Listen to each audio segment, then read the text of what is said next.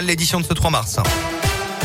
Et elle a une aujourd'hui, alors que les combats font toujours rage en Ukraine, la solidarité s'organise chez nous à des milliers de kilomètres de la guerre. Une vingtaine de points de collecte sont par exemple répartis sur toute la métropole de Lyon et reçoivent tous les jours des dons pour venir en aide aux Ukrainiens. Hier, dans une petite commune au sud-est de l'agglomération lyonnaise, un premier convoi humanitaire s'est mis en route depuis Mions. Deux camions de 26 tonnes ont été chargés dans la soirée pour rejoindre la Pologne. Léa Dupérin était sur place pour Radio Scoop pour superviser les préparatifs.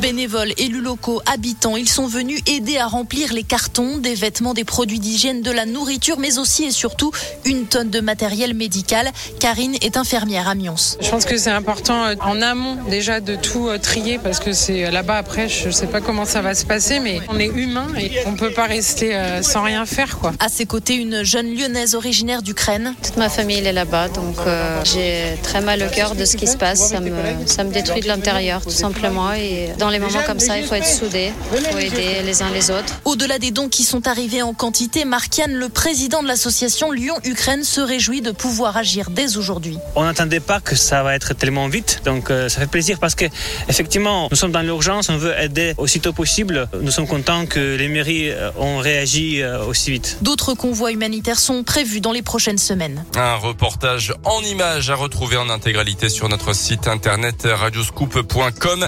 Hier soir, Emmanuel Macron a pris la parole pour évoquer la guerre en Ukraine. Il a redit que la Russie était bien l'agresseur dans ce conflit, mais il assure que la France n'est pas en guerre avec elle. Le chef de l'État dit être aux côtés des Russes qui ont le courage de défendre la paix en manifestant notamment en Ukraine. La ville de Kherson a été prise par l'armée de Vladimir Poutine, ont confirmé les autorités ukrainiennes. 300 000 habitants et un point stratégique pour le contrôle de la mer Noire. Les bombardements s'intensifient également à Kiev, la capitale, à Kharkiv, la deuxième ville du pays.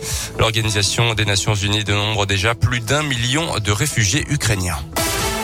Dans l'actu en Auvergne, un point de deal démantelé à Clermont lundi soir dans le quartier Saint-Jacques. Un jeune homme a pris la fuite à la vue des policiers se débarrassant au passage de plusieurs centaines d'euros en liquide et d'une petite quantité de résine de cannabis. La BAC l'a finalement retrouvé caché dans un buisson.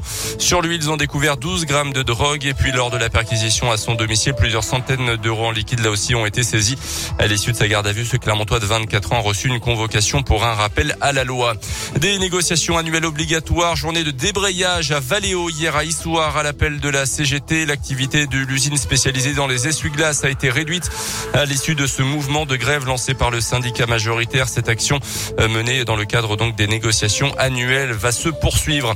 La nuit de l'orientation aujourd'hui à Clermont, ça sera à 17h30 jusqu'à 20h30. 15e édition. Huit coachs professionnels seront présents et proposeront des entretiens gratuits. C'est dans les locaux de la CCI des entretiens pour celles et ceux qui cherchent leur voie professionnelle. Plus de 40 exposants seront également mobilisés et animeront l'espace filière et métiers afin de présenter les différents secteurs d'activité.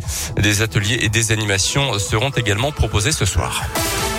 Du sport avec du foot, Nice-Nantes, c'est l'affiche de la finale de la Coupe de France après la victoire des Nantais au tir au but contre Monaco hier soir. Il y avait deux partout à l'issue des prolongations.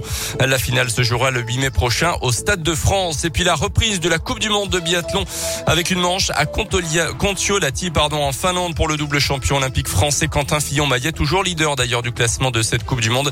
Notez que le tenant du titre, le Norvégien Johannes Bö, a mis fin à sa saison il y a quelques jours.